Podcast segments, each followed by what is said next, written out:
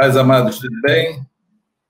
Bom falar com vocês. Pena que a gente só fala, mas não vê vocês, né? Pois é, esse negócio é O legal era a gente poder é, estar juntos, né? Se encontrar, se abraçar, matar saudade. Já, já. Tem que ver como é que a gente faz isso.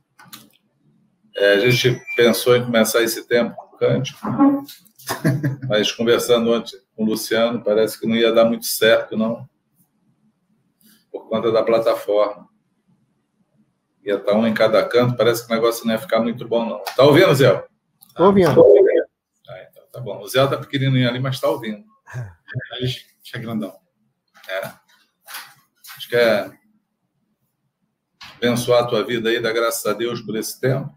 Orar o Pai, será que nos direciona aí em tudo que a gente vai falar? É, a gente quer ouvir o Zé um pouquinho, agora ele já disparou um videozinho aí do, do testemunho dele, mas acredito que tem algumas coisas para acrescentar, falar sobre esse tempo com os irmãos aí. Talvez tenha alguns que não tenham visto ainda também o, o vídeo aí que foi disparado aí né, nas redes. Bom, as coisas têm as coisas têm andado e caminhado, né? Nós estamos andando e caminhando. E aí queremos muito é, ouvir do Senhor a sua direção para esse tempo de agora, né? Amanhã, inclusive, a gente vai estar sentado decidindo lá sobre a questão do nosso local de reunião. É um momento aí para todos estejam orando por isso, para a gente saber como fazer, ver como a gente consegue aí juntar essa galera toda aí para a gente poder matar a saudade, mas sem quebrar os sem quebrar com os limites do estabelecidos pelo governo. estabelecidos aí pelo governo. Está tá lendo aí sobre isso aí. O legal é que está funcionando bem. Tá? A igreja tem se visto, né? Os grupos têm funcionado aí, nem que seja online, nem que seja pelos Zoom da vida, mas nós temos nos vistos e falado, conversado. Isso é muito bom. Amém? Vamos orar em nome de Jesus para que a gente possa começar a fritar esse negão aí e fazer um monte de perguntas. Eu queria te dar uma dica. Eu sei que no coração no coração de cada um de nós, é possível que tenha uma indagação, uma pergunta, queira saber de alguma coisa. E aí vamos usar essa plataforma assim, é, de maneira inteligente, né? Você pode é, postar aí na, nos comentários aí, fazer uma pergunta. A produção está de olho aí na, na, nas perguntas aí que entram nos, no chat que entram ali. Ah. Eu, eu tive que ler ali para falar. o que entra ali tá no chat, então, se você quer falar alguma coisa, ou quer é, é, expressar alguma alguma palavra ao Zé, ou talvez você queira fazer alguma pergunta para ele ou para nós, você, fica, você pode ficar muito à vontade. Você faz aí pelo chat, vão passar para a gente e nós vamos aproveitar e responder para você. Amém? Então fica aí atento e de olho nisso que a gente pode ir falando. Amém. Em nome de Jesus. Podemos orar em nome do Senhor? Amém. Pai, nós estamos aqui no nome do Senhor Jesus. Nós entregamos, Senhor, esse tempo e esse veículo de comunicação nas tuas mãos. Queremos, Senhor, utilizar desse meio, Senhor, para estarmos falando, Senhor, com, com os irmãos, Senhor, para estarmos juntos, compartilhando, Senhor, aquilo que está no nosso coração e aquilo que tem passado. E assim como Pai, eu abri aqui, Senhor, e abri um, um espaço para que cada um possa se manifestar, Senhor, que seja, Pai, um dar e receber, que possamos contribuir na vida de cada um, possamos, Senhor, responder a cada pergunta e possamos orar por cada situação, Senhor, colocada aqui é, nesse veículo, Senhor, nessa, nessa plataforma que a gente tem usado, Pai. Seja conosco, Senhor, nos dá a tua graça, nos dá, Senhor, é, a tua palavra ao abrir da nossa boca. E Deus, que o teu Espírito Santo, Senhor, possa confrontar a cada um de nós, possamos, num momento assim tão, tão, tão diferente, Senhor, possamos ser impactados Senhor, pela tua palavra e pela tua presença, Pai. Amém. Senhor. Em nome do Senhor Jesus. Amém. Para a glória de Deus. Amém. Amém? Amém. Amém. Acho que é isso aí, Ziel. Quem vai começar falando é você, porque o tema hoje é você, né? É tudo sei, sobre você. É, É tudo sobre você. hoje. Oh, meu pai. A gente vai interferindo aí, cooperando e vendo aí as, as, as manifestações aí, as dúvidas, alguma pergunta, alguém possa possivelmente querer saber de alguma situação, né? E aí a gente aí esse tempo para poder falar. E Joia. aí a vida desses irmãos aí através da tua vida. Amém? Amém. Amém. Já Em nome sim. Já sim. Forçar também aqui, né? Eu de alguma forma eu não, não cheguei a cumprimentar os irmãos, né? Dizer que é, é muito bom o fato de a gente poder, de alguma forma, estar se dirigindo à igreja. Infelizmente, o Cidinho falou, a gente não consegue ver ninguém. Bom seria que fosse assim, pelo menos a gente vê. Mas a gente está, graças a Deus, pela, pela oportunidade que temos, né, de alguma forma é, se comunicar com, com a igreja, né, com esse tempo tão difícil. Uma grande, na verdade, para quem esse é, essa forma, né, de se relacionar, de andar nesse nesse caminho de, de que somos igreja, né, e daí a gente se relaciona, a gente procura estar junto. Eu falei rapidamente no, no puseram quase, né? Gravar um videozinho. E aí, na verdade, eram cinco minutos, virou 11. Eu achei que tinha só passado três minutos. Aí falou, já tem 12. Eu falei, meu Deus, como é que é isso? É, mas a gente falou um pouquinho sobre esse tempo. É, é estranho, né? Você, numa grande maioria das vezes, a gente vê alguém dando testemunho de uma coisa e nem sempre é bom. Uma grande maioria está se falando de, de até de tragédias, né, de dificuldades, e num determinado momento a pessoa poder de fato falar assim, graças a Deus por isso, isso cooperou, isso foi bom, isso é uma coisa difícil de compreensão, às vezes, né, para quem está tá de fora olhando, mas como é que é isso? Será que de fato é alguém está declarando isso? É uma palavra por fé, de que a pessoa está dando graças a Deus, mas o, realmente existe essa essa fala do íntimo, graças a Deus por esse tempo, né? É, esse é um tempo que eu já tenho podido dar graças a Deus por esse tempo, né? Por poder enxergar algumas coisas, poder desfrutar, na verdade, algumas direções, É claro que tem né, algumas coisas que a gente precisa ainda enxergar. É, não que o Senhor não, não, não esteja falando, porque o Senhor sempre fala.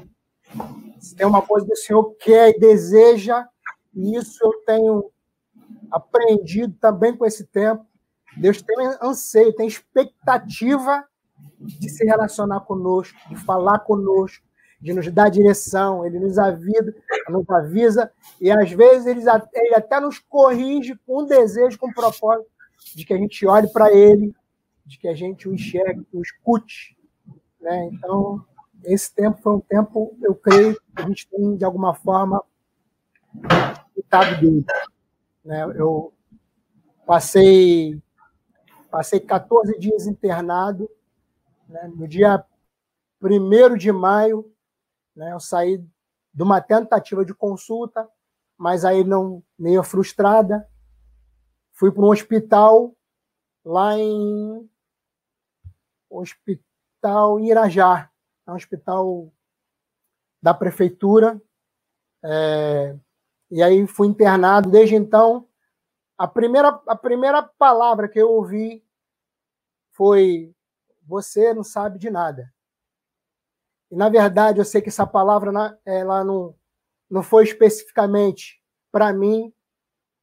Eu cria né, que. E ele falou, é, de alguma forma, vocês não sabem. Vocês não sabem o que falam, vocês não sabem o que vai acontecer amanhã. Vocês não sabem do, do caminho de fato que eu tenho, que eu sou capaz de fazer. Existe muita palavra que nós precisamos de fato é, ler, entender, absorver, estudar. Porém, ela só tem, de alguma forma, vida é, quando nós, de alguma forma, experimentamos ela. Então, falar sobre perdão é algo bonito, bom. A gente já ouviu ministrações diversas, que essa palavra é boa, é de Deus, sabe de todo o resultado ou consequência, se a gente não, de fato, não perseverar nisso, nessa palavra, é, perdão, mas se você nunca teve a oportunidade de perdoar alguém, eu penso que nós, todo homem, ele de alguma forma tem essa oportunidade, porque o Senhor é muito prático, a vida no Senhor é muito, muito prática, tudo é muito prático. Então, o que eu falo, numa grande maioria das vezes, eu vou ser provado. Se eu falei qualquer coisa, eu falo assim, não, perdão é isso. Eu quero perdão, eu, eu amo perdoar, né? Estou aqui pronto para perdoar. Provavelmente você vai ser provado nisso. Se você também disser, eu eu faço qualquer coisa, eu estou aí, eu amo o Senhor, eu, eu, pego a água, a toalha, a bacia, vou lavo os pés, mas, por exemplo, perdoar uma infidelidade, nunca vou, vou perdoar. Talvez você seja provado nisso, porque a nossa, nós somos provados naquilo que nós falamos, né? Então, uma palavra para mim estampada foi essa, né? Você, vocês não sabem, você não sabe de nada. Olhando para a palavra, inclusive num texto que Daqui a pouco eu vou procurar repartir, né? Que tem, tem a ver com esse contexto do testemunho. É, isso está muito, tá muito ligado. Né? Então, nós precisamos é, experimentar daquilo que nós, nós falamos, daquilo que Deus tem para nós. Eu creio que nisso o nosso crescimento ele vem. Nós precisamos crescer, isso é fato, isso é bíblico. Isso é algo que, de alguma forma, nós é, vemos no mundo natural. Ninguém nasce e permanece bebê, ou não deveria acontecer. E aí, se acontece, existe uma anomalia, alguma coisa que é grave, inclusive. Então, nós precisamos crescer. E o, e o trajeto do Senhor na nossa vida, eu penso que é para que nós cresçamos. O relacionamento dele com os discípulos foi todo ele baseado, eu creio, que eles precisavam enxergar o Senhor e crescer a ponto de poder seguir fazendo o que o mestre mandou, né? O mestre determinou. Então, entrei lá, assim, de uma forma muito não apreensivo, né? Eu tinha uma necessidade de imediato, que eu acho que é, é um dano comum a quem, por exemplo, pega o, esse vírus, né, o Covid, é a, é a primeira necessidade que você tem é, é respiratória. Né? E isso, assim, te aflige profundamente. Imagina você quer respirar e você não consegue. Eu, mesmo depois que eu saí né, da, da internação, tive alta, vim embora para casa, mas ainda com esse sinal, né? de que ia ficar tudo muito limitado. Tentei falar algumas vezes, e aí a, a voz desafinava, né? Com certeza alguns deram uma, deram uma nota, pô, que voz é essa? Aí é pato rouco, outra hora tá falando fino demais, né? Você consegue numa, numa frase é, dar os tons, né? Vai em dó, volta para ré, vai, é uma miscelânea quando a, a a voz não sai você fica ofegante. Então, a primeira fala lá, recapitulando em relação a esse tempo. Ó, estou aqui, é, você não sabe de nada. Uma outra visão do lugar, assim, você. E aí eu conseguia fechar os olhos, enxergar, abrir os olhos e ver, me ver numa caixa de concreto. Falei, pô, tô aqui isolado.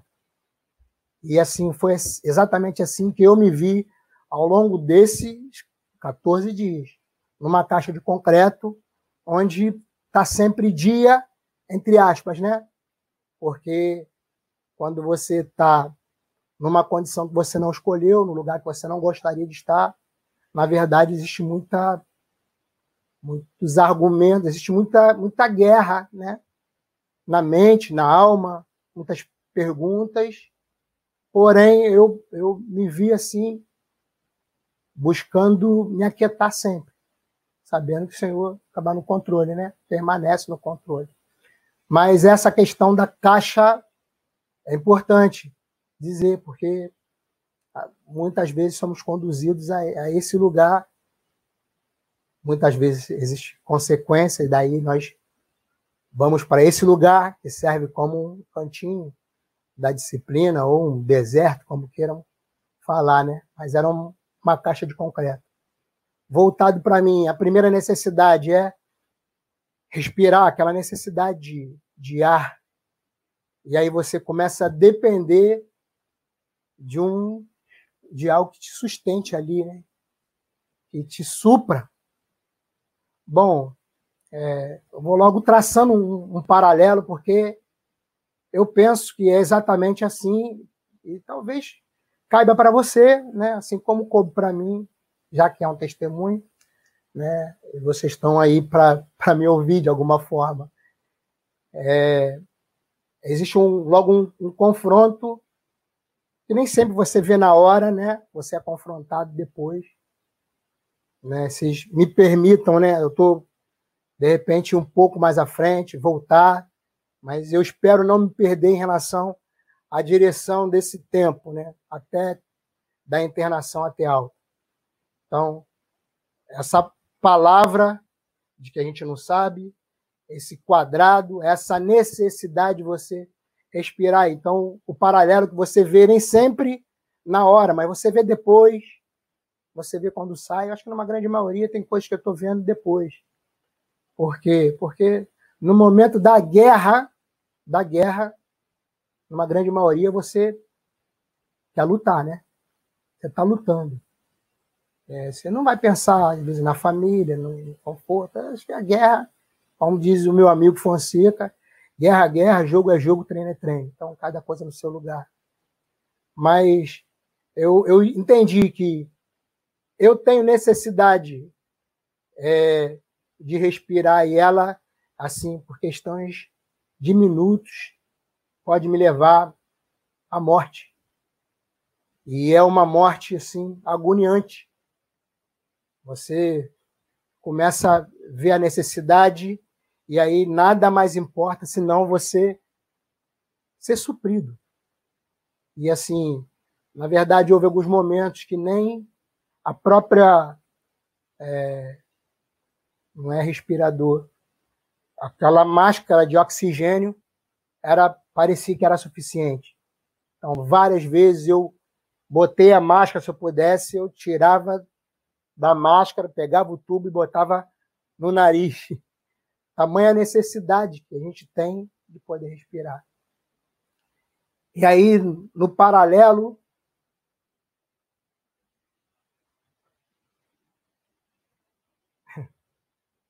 estava fora do. Relaxa assim mesmo. Acho que é, deve ser com o Felipe ou o Flavinho, deve estar com algum problema aí, né? É, deu um delay aí, né? Fica tranquilo. É, Mas vamos lá. Vamos que vamos. É esse confronto que às vezes a gente. Eu lembrei de uma canção. Eu sou muito relacionado à música, porque a música é. Ela, a música me fez. Eu orei muitas vezes, muitas músicas, muitas canções orei com força, orei com choro, falei, essa é a minha declaração. Eu vivi outros momentos ruins na minha vida. E aí tinha vezes que era canções. Então a música ela cabe para mim, para minha vida em toda a oportunidade que há, eu, eu sei. Então eu lembrei de uma canção que diz que ele é meu respirar. Viniarde, eu acho. Tu és meu respirar. E aí começa a declarar coisas que às vezes não é real, no sentido que você não queira. Mas você se vê realmente assim. Eu não. Às vezes eu consigo passar dias de alguma forma, né, sem respirar. Tem gente que decide viver uma vida sem respirar, como é que pode isso? E isso é, é terrível. Porém, é uma, é uma escola e um testemunho para a minha vida e para a tua vida. Será que o Senhor tem sido, de fato, o nosso respirar? E eu estou falando de coisas que nós assim, impossível de alcançar. Não estou falando de terceiro céu, que o Senhor pode dar para você ou não. Eu estou falando de escolhas, que basicamente isso está pautado nas nossas escolhas. Então, respirar é uma necessidade que eu tenho. E se o céu é meu respirar, eu preciso é, viver essa vida dependente dele. Dependente dele. Bom, esse é um, um dos pontos. Nesse tempo lá também vi que nós não temos. Às vezes a gente preserva, né, tenta preservar muitas coisas em nós, né? Preservar uma um discurso, ah, eu sou assim, não eu eu preciso isso aqui, eu não abro mão. Bom, não é pecado, eu, eu sigo nisso aqui. Bom, a gente tenta preservar muita coisa, mas tem momentos que a gente fica muito disposto. E contrariando a tua própria vontade, você está entregue. E é uma outra coisa que a gente precisa fazer no Senhor é se entregar. Porque eu me vi assim lá. Me vi sem a minha, sem a minha roupa, né?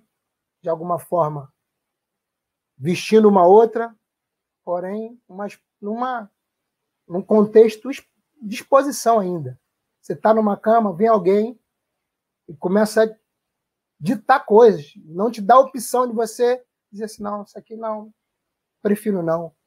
Bom, eu trouxe aqui essa agulha, né, com essas né, para colher esse sangue é de determinado lugar. Por exemplo, tinha um, um exame que eu fazia periodicamente que era tirar do sangue da virilha tinha que ser de lá para alcançar o sangue especificamente do lugar. Caramba, não pode ser do, né, do braço, da veia não, tem que ser de lá. E aí, bom, é uma exposição. Alguém que vem, como você às vezes não tem oportunidade ou não tem condição, por exemplo, de ir no banheiro, alguém vai te, te dar banho naquele contexto de uma cama. Eu nunca me imaginei vivendo essa necessidade. Né? Porém, era uma exposição de viver. E não eu somente, né? mas gente ao meu redor, que também é uma outra coisa. Você fazer isso, alguém cuidar de você num lugar privativo, num quarto, é, é uma coisa, mas fazer dentro do contexto, né? bom. E nós, às vezes, nos preservamos de coisas mas nós precisamos estar exatamente assim na mão do Senhor. É. Poder virar você para um lado, virar para o outro, né? determinar coisas. Né? Não tem, você não tem opção. Você não tem opção.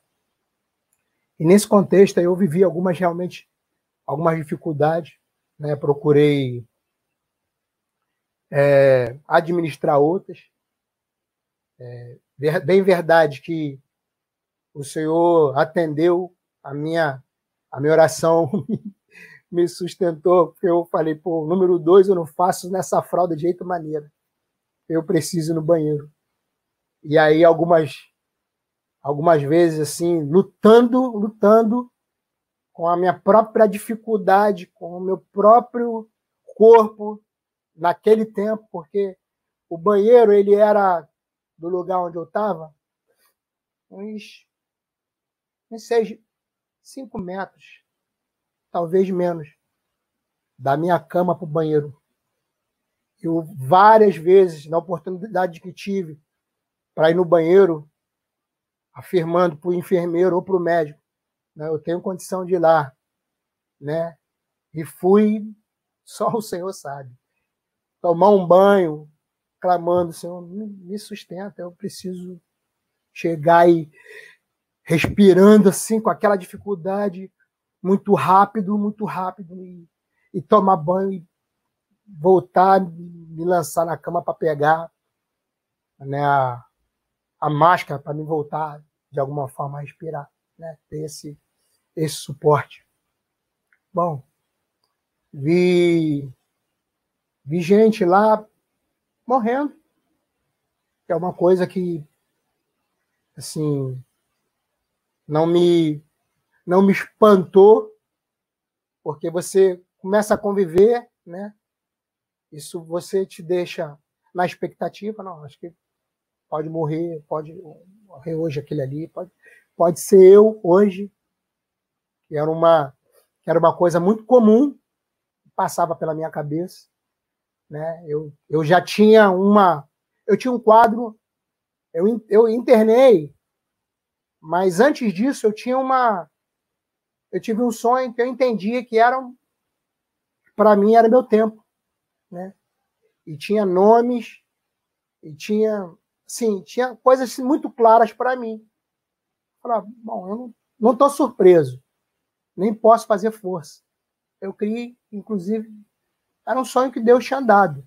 Não sei se para aquele tempo, para depois, ou se ele estava falando de outra coisa, né, acerca dele ser o meu ornamento. Porque eu tive um sonho que me dava o nome de uma pessoa, né, e eu fui ver a tradução do nome, porque terminava em El, o nome dele dizia, o significado dele dizia assim: o Senhor é o teu ornamento. Bom, então fui de alguma forma considerando o fato de não, não voltar. Né? Bom, então, nesse tempo lá, a gente, a gente né, é, com algumas pessoas, é, também naquele contexto, ah, morre hoje, não morre? Bom, é, experimentando, acho que quando fala do vale da sombra da morte, né? Eu penso que tem muito a ver com isso, porque eu passei, eu passei um período, passei num lugar, o vale, às vezes, como eu considerava muitas vezes o vale, né? Tive um livramento, um acidente, um atropelamento, ou, ou ia cair de moto, ia, cara, o vale era algo muito para mim, muito pronto, muito instantâneo, muito assim, de imediato. Mas depois, pensando também, né, e considerando, vale você às vezes passa por ele. Você não dá um pulo e atravessou normalmente o vale. Normalmente o vale você caminha. E aí, às vezes, leva dias. Então, no vale da sombra da morte, é, eu realmente vi algumas coisas relacionadas a isso. E, e, e, nesse, nessa questão de você ver pessoas de alguma forma morrendo, eu lembro que de uma, de uma menina é, nova, não, não tinha, eu penso entre 30 e 35 anos, nova, desceu para esse lugar, é um lugar específico para pessoas com Covid, e ela desceu, coisa assim muito rápida. Passou, não sei se passou 10 minutos. É, eu não sei também qual era o horário. Penso eu que era de madrugada ou bem cedo, porque a gente também perde a noção do tempo. Né? Aquela luz acesa direto, raramente alguém via e desligava. A gente entendia que estava de madrugada, mas rapidamente alguém acendia. Era um tipo de medicamento que ia dar alguém, não sei. Né? E é, o, o, não sei precisar o momento, mas eu sei que ela desceu, passaram-se 10 minutos e alguém falou, a mãe, a mãe trouxe. E aí daqui a pouco ela chamou para o enfermeiro, chamou uma, duas. E aí ainda fraca, mas enfermeira a gente viu, tentamos de alguma forma cooperar com ela nesse, nesse chamado, alguém levantou, bateu na porta do médico, mas, bom, nesse meio tempo a menina faleceu. Foi muito rápido.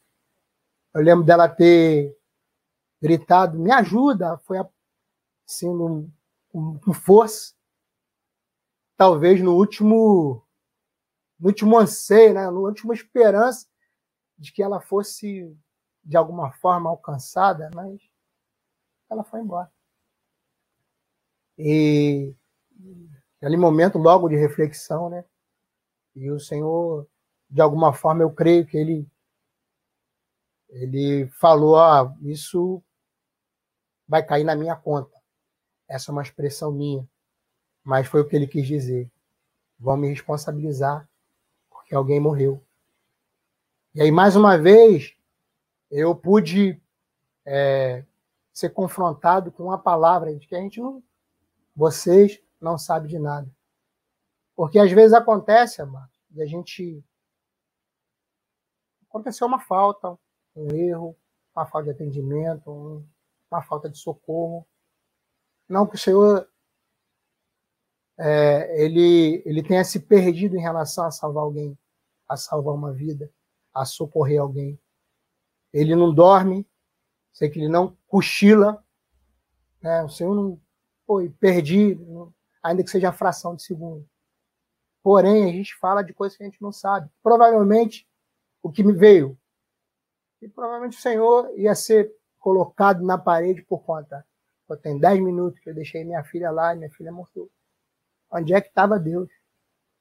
Onde é que estava o Senhor? Então, nós não temos é, capacidade, nós não temos competência de dizer isso ou aquilo, por conta dos caminhos que o Senhor tem. Né? E foi, um, foi um, um dos momentos assim que me marcou. Faleceram outras pessoas, né? É, e nesse momento a gente, a gente quer ser crente, Assim como eu olho para alguns e assim admiro, né? Gente ousada vai lá, se levanta, mas eu era só mais um ali. E aí, por algumas diversas vezes, alguém gemendo, né? A gente clamando, e eu discernia alguém pedindo, ai, Senhor, ai, meu Deus. Eu, assim, por algumas vezes eu falei, Senhor, atende a oração dessa pessoa. Porque, particularmente para mim, o sofrimento ele, ele é pior do que, do que a morte, muitas vezes. A gente seguir num, num determinado sofrimento. Alguém na cama gemendo com uma dor insuportável ou com uma dificuldade terrível. Às vezes, a melhor solução, na verdade, é orar, Senhor, Tu tens, tá nas tuas mãos. Porém, se eu puder escolher, como Jó fez, né? Jó por algumas diversas vezes ele questionou, mas por que, que eu por que, que eu nasci, né? Ou podia ter abortado no dia, alguém poderia ter declarado, ah, infelizmente não nasceu. Mas aí mais uma vez entra na questão, eu que governo sobre todas as coisas. E foi o que Deus falou com Jó. Vem cá, você estava onde? Quando eu estabeleci os limites dos mares, quando eu falei, é até aqui. Onde é que você cooperou com isso? Estava onde? Quando é, eu criei um monstro marinho. Onde é que você estava? Qual é o teu lugar? Qual é a tua participação? E aí, ainda que Jó, com um bom relacionamento com Deus, a ponto do próprio Deus dar testemunho dele, fala assim: esse homem é um homem que eu dou testemunho, um homem justo. Justo por quê? Não porque por conta da sua justiça própria, porque vocês sabem que a, a justiça do homem é como um, um, trapo de imundícia, né? não tem o valor, né? O melhor daquilo que de nós ou que nós consideramos justo, aí não isso é justo, pautado no nosso próprio entendimento, é um trapo de imundícia, é um, como é um papel sujo com algo que você repudia, né? Então, na verdade, foi assim com Jó. Ah, cara, tu não sabe de nada. Não sabe de nada. Com todo o teu conhecimento, com toda a tua obra, com todos os teus feitos, com tudo aquilo que você julga que sabe, sabe de nada. A ponto de, lá na frente, ele fala, realmente, eu, eu te conhecia, sim, mas era de uma forma, hoje é outra. né? E eu creio que é isso que o Senhor tem por expectativa a nosso respeito, né? O que nós enxerguemos. Bom, vivi com esse clamor, né, por algumas pessoas, por Senhor, dá alívio, né? Que o alívio também é bíblico, né? Eu, o, eu sei que muitas vezes a gente não pode chegar com uma uma palavra assim, ó, ser curado, levanta daí. Bom, é obra que a gente quer fazer, é o serviço que a gente quer ter nas mãos, precisamos. Porém, às vezes, um, um bálsamo, um óleo, é, é muito, é muito bom. E aí, é, é, de alguma forma, é, conversando com, com Suzy, de alguma forma chegou também lá para mim alguns recados de que na minha casa tinha sido derramado na vida dos meus, da minha esposa, né, dos meus filhos, óleo.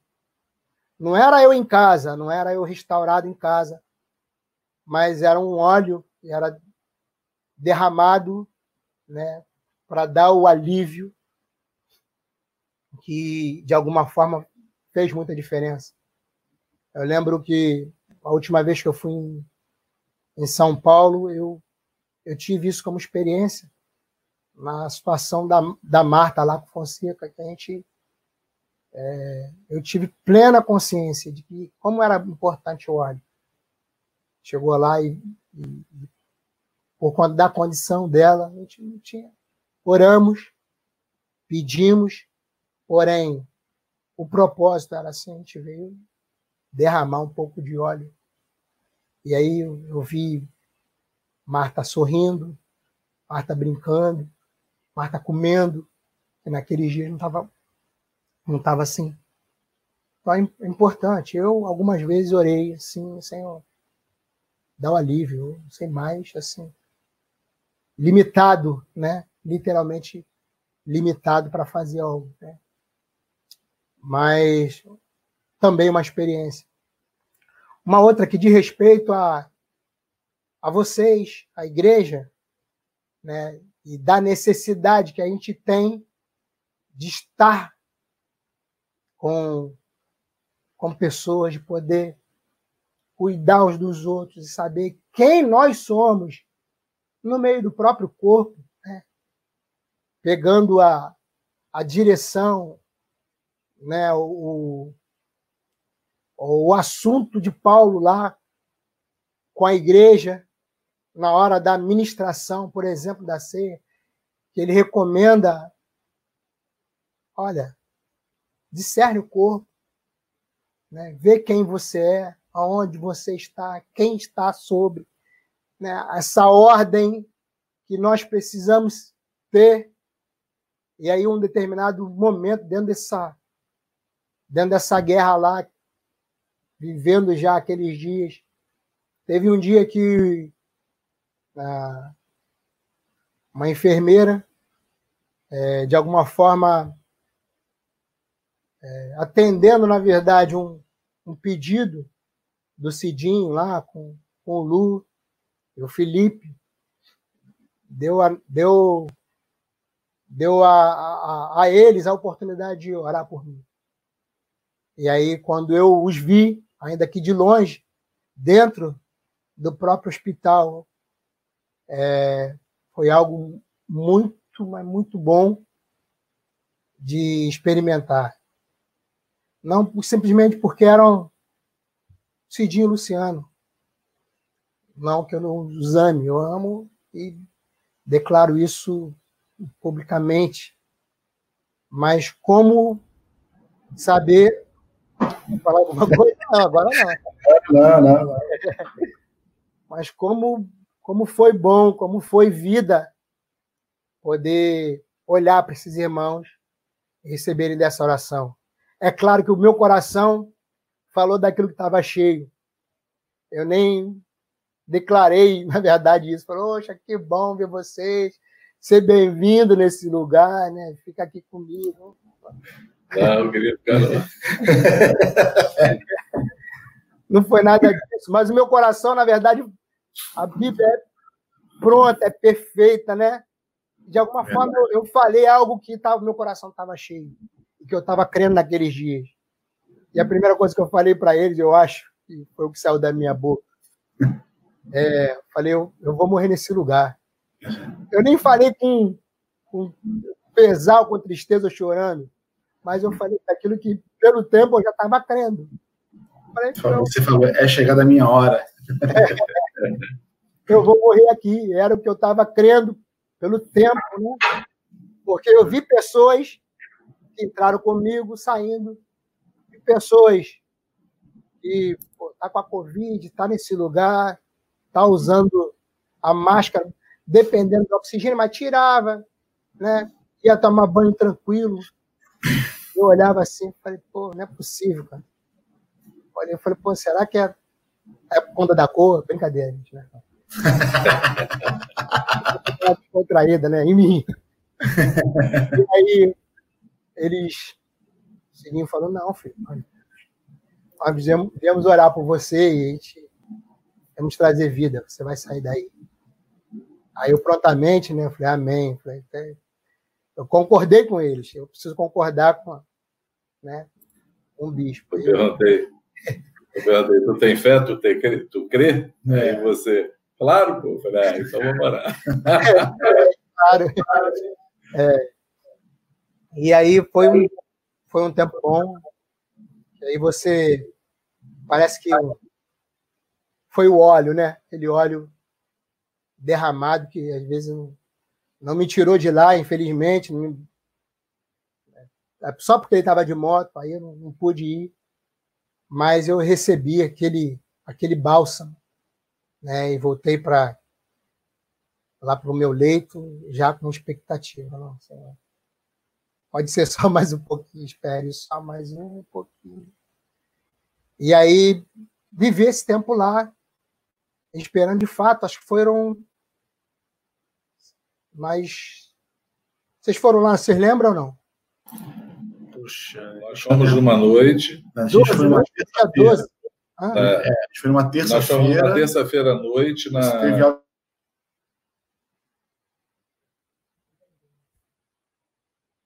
É, travou aí não. É, eu acho que foi dia 12. Minha assistente falou aqui que acho que foi dia 12. Dia 12 vocês estiveram lá, 14 eu saí. E, e é claro que, de alguma forma, eu também existe um, um, um desejo nosso. O Senhor, ele dá, dá resposta. Estão de boa aí? Estão ouvindo ou não? Vocês? Tá. Estamos ouvindo aqui, estão de boa. Tá bom. E o Senhor, foi dia 12, vocês estiveram, dia 14 eu saí. E uma outra coisa, assim, dentro desse caminho que Deus também ele dá resposta àquilo que a gente é, aquilo que a gente de fato quer e age em função disso. Né? E aí eu eu estava com uma grande dificuldade para, por exemplo, para comer. Não queria comer, mas falei, pô, algumas enfermeiras falavam: se você não comer, você vai ficar muito ruim, o negócio não vai ficar bom. E aí eu estava comendo tudo que vinha até o plásticozinho embrulhado no pãozinho. Eu falei, pô, como isso aqui ou não? Eu queria, eu tava, falei, pô, vou sair, filho, vou, vou nessa. E aí comi toda, fiz todo o dever de casa, comecei a seguir algumas recomendações com mais intensidade que eram, na verdade, eram dadas. É, existe uma, um, um procedimento, né? Como eu estava muito dependente do, do oxigênio lá, da máscara, veio uma, uma fisioterapeuta, né? E ela quase nunca aparecia ou nunca vinha na minha cama. Não sei se ela olhava assim, não precisa. Mas teve um dia que ela veio e falou assim: como é que tá a situação? A respiração. Eu, para ir embora, tudo eu falava, tá, sim, eu acho que tá bom, eu acho que dá para ser, acho que dá para ir. Era para o médico, o enfermeiro, até o faxineiro que para, passava lá, eu falei, filho, qualquer coisa, conta comigo. Eu, se me levar até ali fora, eu, eu vou, aguento chegar. E ela veio, ela tirou a, a máscara e inseriu um, um tubo direto no nariz, né? Para poder diminuir esse fluxo, esse fluxo de, de, de oxigênio que chegava. Pensa numa coisa difícil. Isso isso foi muito ruim. Tá? Eu, assim, primeiro que doeu muito, incomodou mais ainda, me deu dor de cabeça, inchou aqui em cima. E aí minha vontade era, cara, por favor, pede para tirar esse negócio que eu não estou suportando. Eu cheguei até a comentar, falei, pô, esse negócio está me fazendo muito mal. Quando é, alguém apareceu lá uma enfermeira e eu falei, pô, isso aqui realmente está tá me deixando muito ruim aí. A gente já não dormia, cochilava muitas vezes, né? É, mas isso me tirou completamente a possibilidade de, de dormir. Eu passei aquilo ali com alguns dias. Na verdade, eu falei para o médico uns três dias, parecia que era 30. A minha, minha vizinha de leito lá, falei, acho que não, acho que tem dois dias. Aí eu olhei para ela assim, né? Falei, graças a Deus pela tua vida também. Né? e aí. Os amigos estavam para cooperar. É, é. E aí fiquei com aquele negócio, suportando. Porque, de alguma forma, eu, eu entendia que cabia uma parte minha. Entendeu? É, os milagres acontecem, mas numa grande maioria das vezes, o Senhor tornou participante daquele milagre a vida da própria pessoa. Né? Então é uma coisa que a gente precisa também enxergar. Né?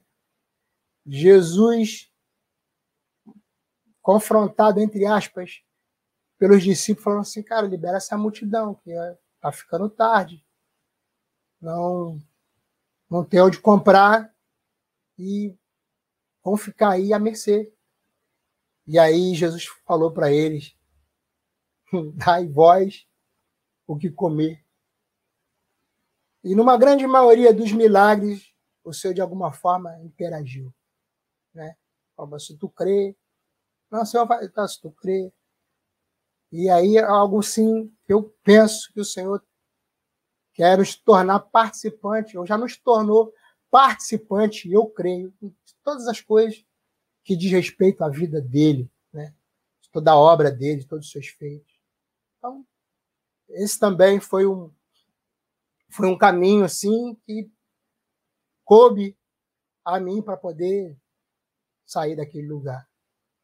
Deus sempre é, na nossa nas nossas angústias, nas nossas dificuldades, Deus tem sempre também, Deus sempre envia anjos.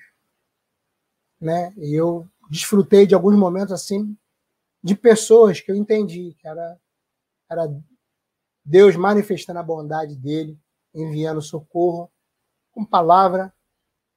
Teve uma enfermeira lá que é, algumas vezes no plantão dela, ela foi muito precisa na, na cooperação, na alimentação, quando me deu o próprio alimento na boca, quando me confrontou, no momento que ela olhava e falou assim, via a minha insatisfação, e ela mostrou para uma menina, falou assim, olha só, menina, tinha uma, duas pessoas lá que faziam hemodiálise também com, com frequência uma menina nova, acho que essa não tinha não tinha 30 anos. E ela estava fazendo ali, né, estava naquela máquina. Falou, Suzé, eu creio que você vai sair daqui. Deus vai te tirar daqui. Né? Esse algo vai passar. Aquela menina lá, ela nova. Você vê, novinha.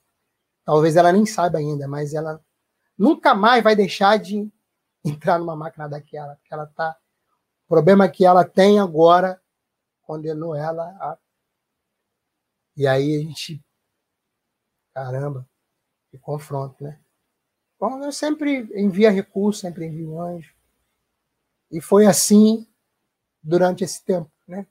Lá internado até o dia que o, o médico cogitou me dar alta, eu falei para ele, veio medir a saturação, estava ainda naquela arrisca, e ele falou, ah, de repente, aí eu falei, doutor, procurei, né, dar uma impostada na voz, tirei o, o aquele tom né, mais fino, engrossei mais um pouco, na medida do possível. Falei, doutor, se o senhor não me der alta aí, eu vou acabar morrendo aqui, que é tanta coisa ruim. Pô, tá acontecendo aqui do lado. Pô, ajuda aí, por favor, porque senão eu nem preciso da Covid para ir embora. Coopera com o negão. Coopera comigo. E aí acho que ele resolveu, de alguma forma, gerar expectativa né, no meu coração. Ah, de repente vai dar para sim, vai dar para ser hoje. E isso foi bom porque anima, né? Precisa de, também de uma, uma boa notícia. Falei, apesar que ele já tinha feito isso uma outra vez, mais duas vezes. Eu falei, não, você não. Quando foi passando o tempo, saiu um. Né, Doutor, e a minha condição aí? Dá para. Não, você não, hoje não. Você tá, tá ruim. Então tá, tá bom, deixa a próxima. E aí, quando realmente ele bateu o martelo, falou assim: ó, tá de alta. Aí eu dei graças a Deus, né? Baixei a cabeça e falei, pai, tu sabe de todas as coisas. Teu servo está pronto. Obrigado, obrigado. Dei graças aí, saí daquele lugar. Né? Eu sei que o testemunho, na verdade, talvez não seja o maior testemunho, não sei, talvez não seja meu. Porque, amado, de verdade, eu orei muito pouco naquele lugar. Foram raras as vezes que eu pedi assim pela minha vida. Eu, se eu lembro das poucas vezes de eu ter orado, eu falo assim, oh, se tu quiser, tu me tira daqui. Qualquer hora. Sabendo a consciência de que eu também não, não saia daqui com vida. Eu estou consciente. Daí, o, talvez, o maior milagre, é, ainda que eu tenha desfrutado dele por conta da oportunidade de seguir vivendo, é, tá em quem intercedeu, tá em quem orou, tá em quem clamou, tá em quem pediu, tá em quem viveu esse tempo, né? E todos os dias tinham é, esse propósito faziam com força. Talvez tenham sofrido mais do que eu no próprio no seu próprio interior, nos seus clamores, nas suas angústias, talvez mais do que eu. E aí, né, eu, de alguma forma, nem isso eu quero ter para mim, né? Eu entendo que pensa em você buscar a Deus por alguém que você você ama, quer quer seguir estando perto, quer desfrutar. Não que eu seja a melhor pessoa, né, do mundo, mas a gente sempre tem a gente sempre tem pessoas. A gente procura ser pela vida de Deus em nós, a gente crê, a gente vai construindo algumas coisas na vida. Então eu sei que eu sou uma pessoa amada. Talvez não dissesse isso lá atrás, muitos anos atrás, porque não me via. Mas uma vez que fui inserido no meio da igreja, né, fui né, enxertado na, na igreja, né, na vida do Senhor, no corpo dele, né, que criei relacionamentos, né, que tenho vínculos, isso aí fez toda a diferença. E aí, é, assim, nós precisamos, acho que eu faz, falei isso na, na, na mensagenzinha do WhatsApp, né? De que se você clamou, tem um propósito. Clamou por quê? Só para alguém ser, não, não morrer? Porque, assim, friamente falando, talvez o melhor para o Uziel, para ele, seria morar com o Senhor. Não é isso que você tem? Sim, de uma forma consciente e tem fé para isso, E esse lugar é um lugar de passagem. E aqui a gente tem muitas aflições, de que aqui existem lágrimas, tem choro, de que aqui é um lugar de passagem. Então, seria muito tranquilo dizer, Ziel agora, para mim, foi melhor. Alguém diria, né? Acho que o Cidinho ou o Luciano falando lá, no, assim, ó, com certeza o Ziel está no melhor lugar e tal, aquela gente fala, mas se eu estou aqui, eu sei que é uma oportunidade que eu estou tendo, quem sabe, de amadurecer mais um pouco, de ver, né, ou rever algumas coisas. Mas quero dizer, não só eu. Porque o testemunho, eu penso que o testemunho de qualquer pessoa que vá, né, assim, ser repartido, ela, ela, esse testemunho ele precisa edificar pessoas, precisa alcançar pessoas, precisa mudar pessoas, precisa pessoas precisam rever seus seus valores, seus conceitos, precisa se voltar para o Senhor, porque só no Senhor nós alcançamos de fato vida, né? E essa vida aqui, ela prepara a vida que nós vamos ter lá. É isso. Tem tudo a ver, tem toda a relação. Né?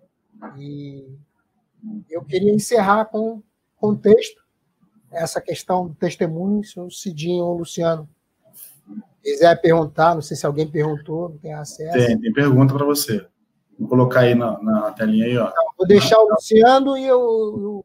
Vou ler para você, vou, te, vou cooperar contigo, tá? tá vou ler para você. Marcos Belo perguntou aí, ó.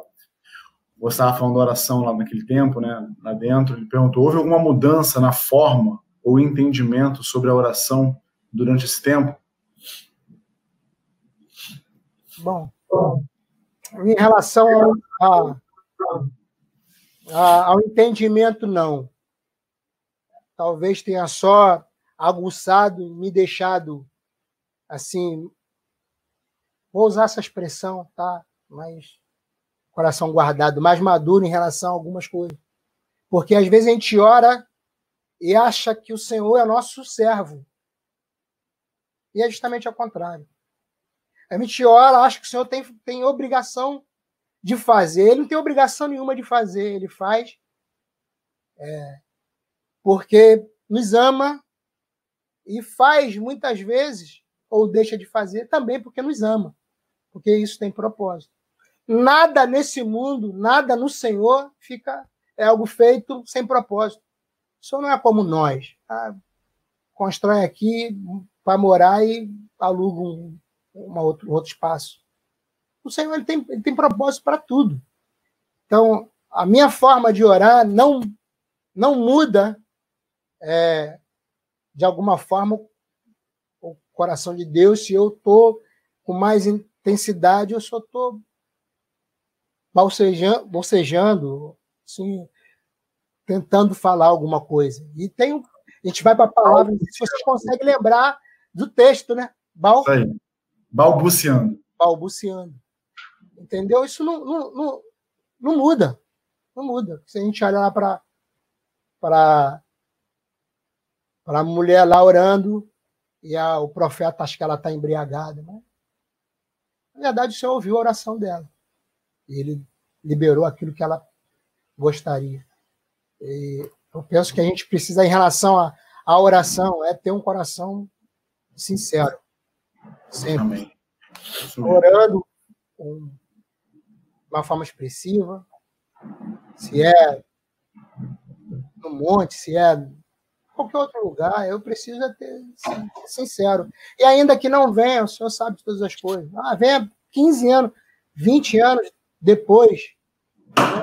Um Zacarias foi assim, um chegou feliz da vida, ó. Ele não está considerando o tempo. O Senhor não está no nosso tempo. Tem o tempo dele. Chegou manifestando a alegria de que ele ia ter um filho, as orações dele foram ouvidas. Né? Ele ia ter um filho, e esse filho ia, ia ser o cara que o próprio Jesus falou: olha, nascido de mulher igual a esse, cara não tem, um cara impressionante, cheio de Deus, desde o ventre, cheio do Espírito Santo. E ele simplesmente falou: é, como vai ser isso? Já, já não tem mais como. Como se Deus estivesse limitado. Então, a forma de orar, para mim, ela não, não importa. Eu, o mundo pode fazer a linguagem de sinais dele lá, e aí o Senhor vai receber, porque ele, ele vê o coração. Então, eu preciso orar e entregar. Falar, Senhor, tu és aquele que governa sobre todas as coisas. Toma isso aqui, tá vendo como é que tá. Me ajuda. Aí, aí hora que você fala da tua necessidade. Ele diz que vai colher. Beleza? Amém. Mais alguma coisa aí? Não, Não, Eu- show de bola. É, a pergunta do Marco Belo é interessante, Zé, porque eu fui surpreendido também com uma pergunta assim, né? É, três, anos, três dias antes, eu acho, do falecimento da minha mãe, uma irmã teve uma visão, estava orando, teve uma visão. E na visão dela, ela via dois anjos carregando minha mãe voando, entendeu?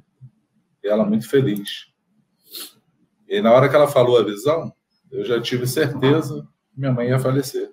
Certeza. E aí, mesmo assim, a gente continua orando, né?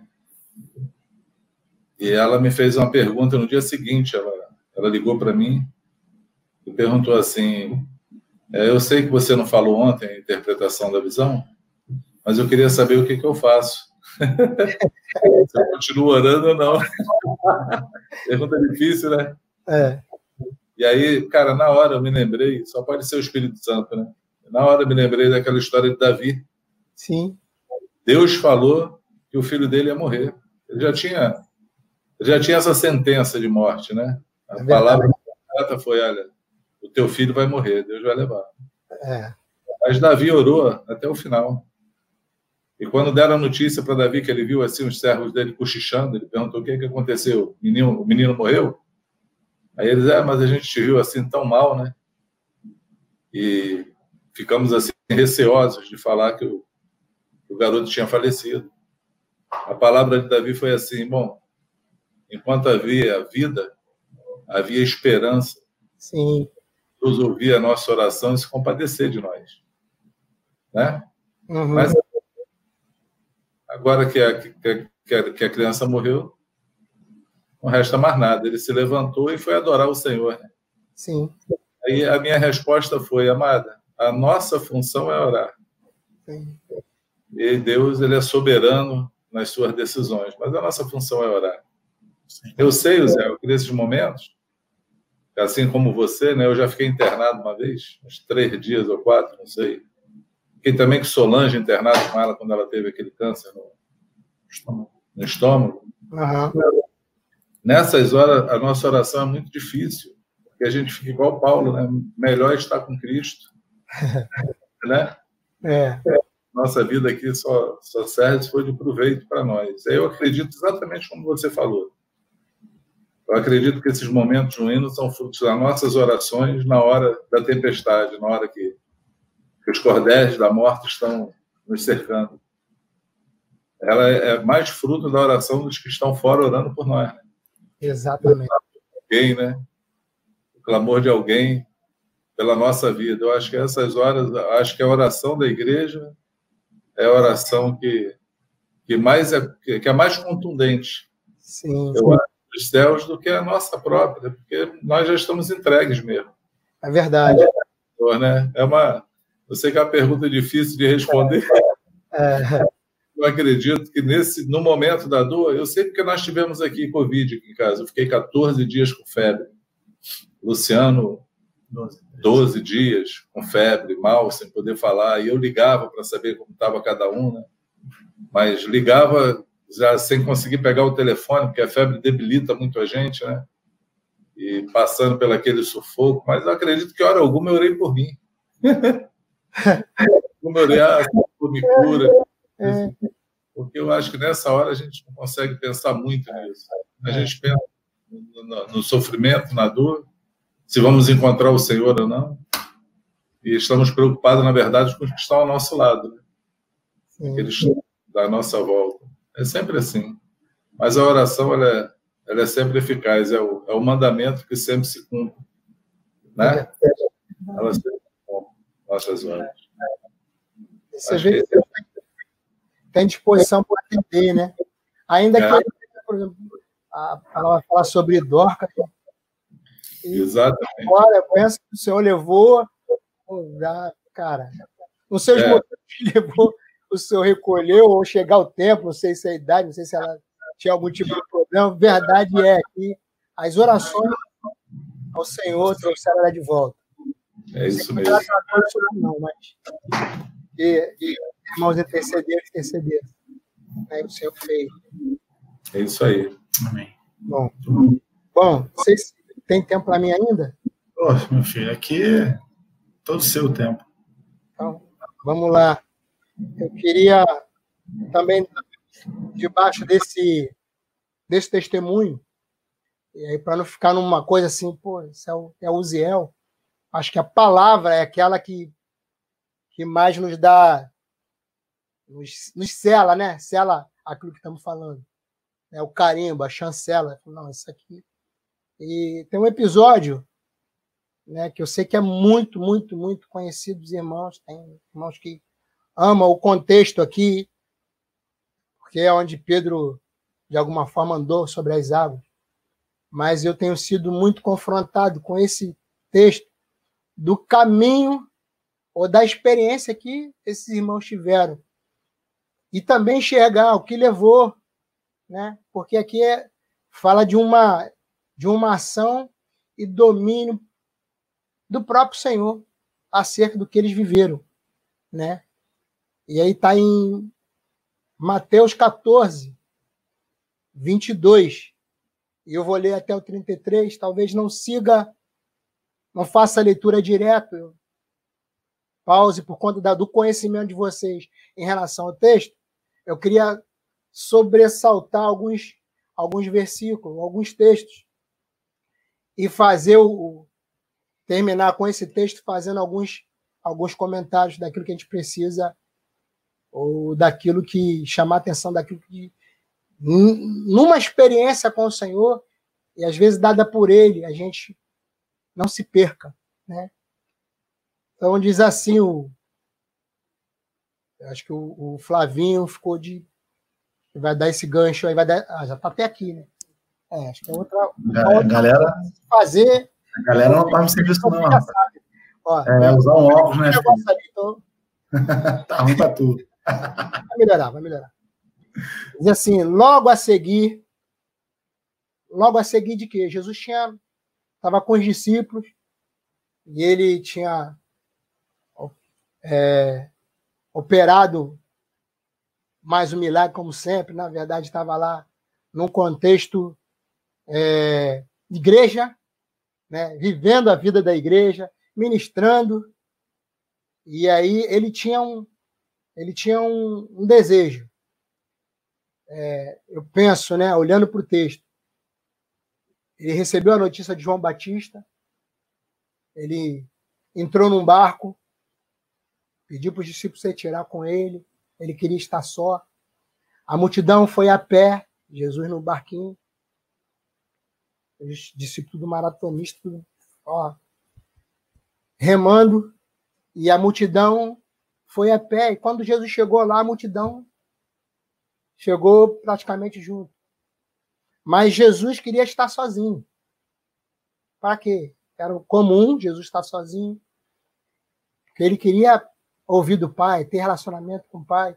Eu penso que essa, essa notícia, né, morreu alguém, parente, e não mais por conta disso, por conta da, da vida, da influência, da palavra profética, daquilo que foi dito pelo profeta Isaías a respeito da, da vida de João Batista, todo essa, esse histórico, Jesus queria estar só para falar com o Pai. Ele não conseguiu e foi fazer aquilo que, na verdade, ele nos instrui a fazer, abrir mão daquilo que a gente, das nossas vontades, quem sabe, daquilo que.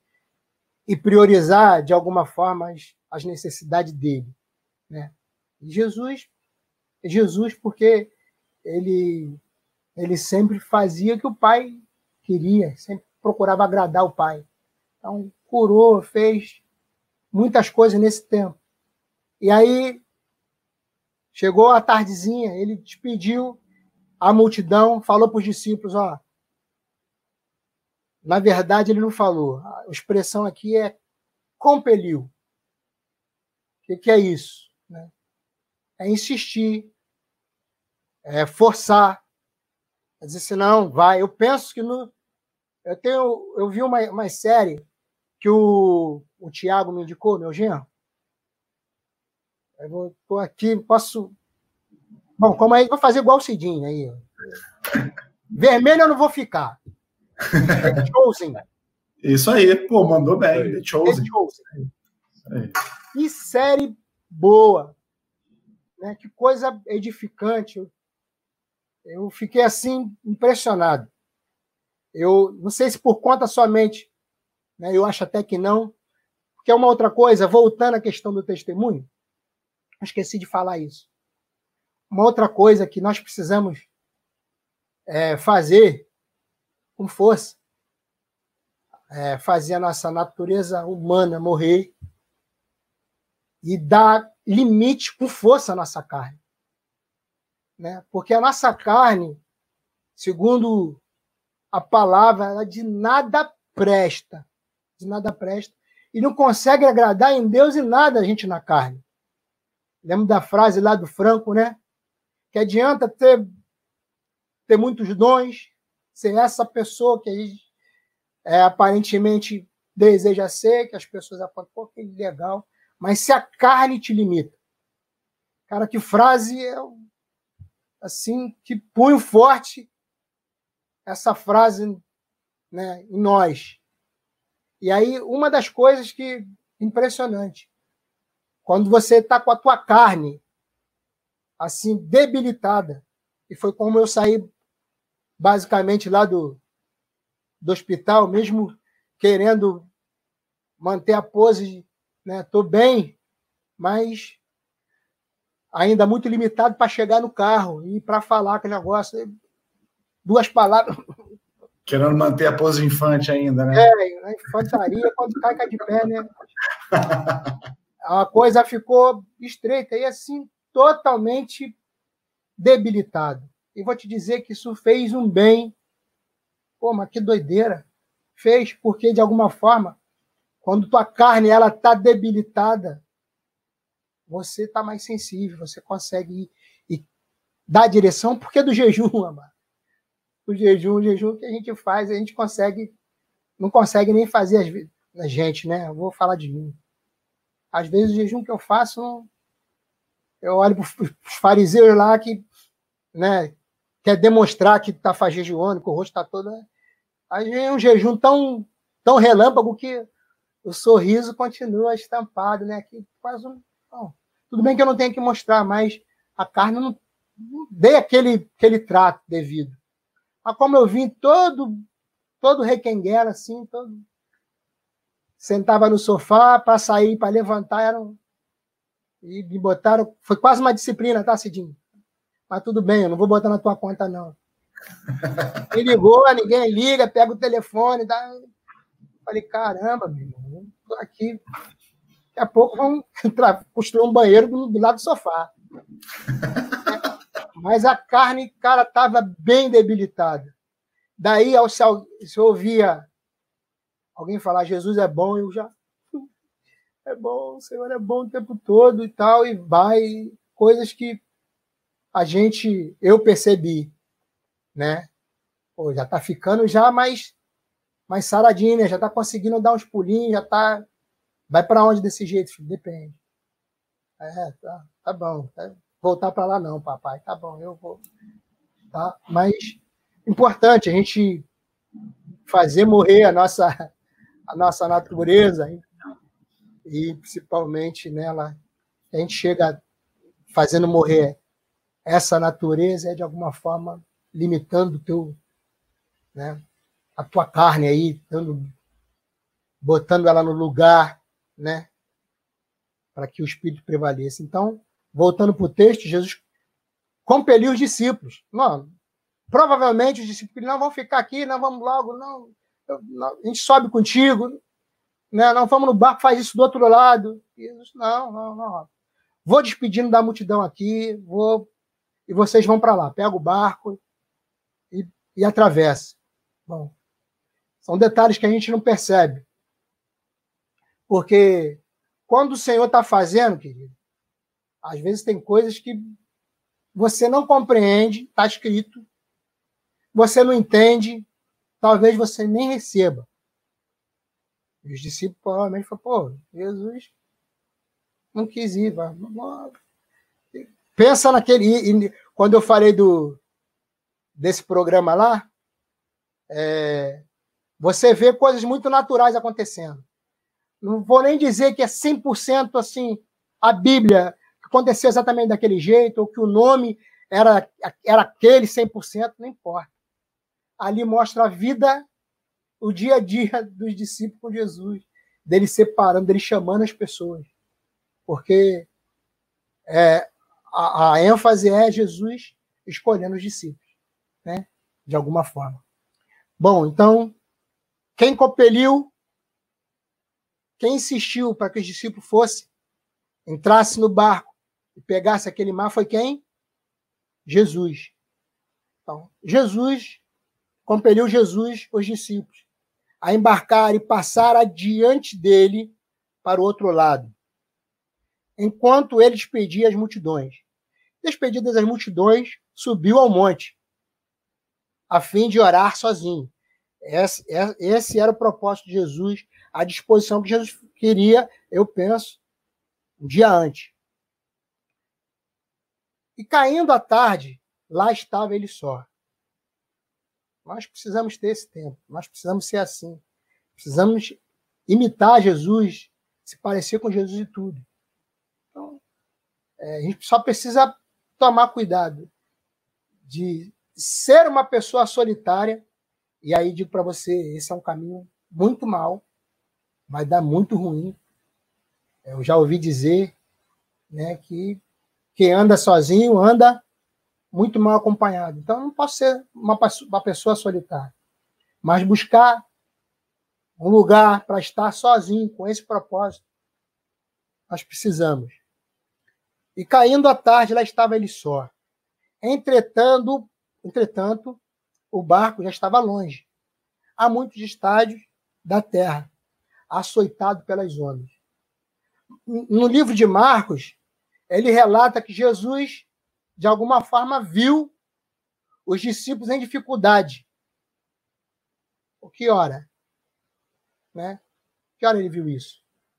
Eu penso que os irmãos aí podem avaliar comigo agora ou depois. Né? Eu penso que Jesus, quando foi orar, subiu ao monte, olhou e já viu essa dificuldade. Por quê? Porque o vento era contrário. Vai estar escrito mais na frente.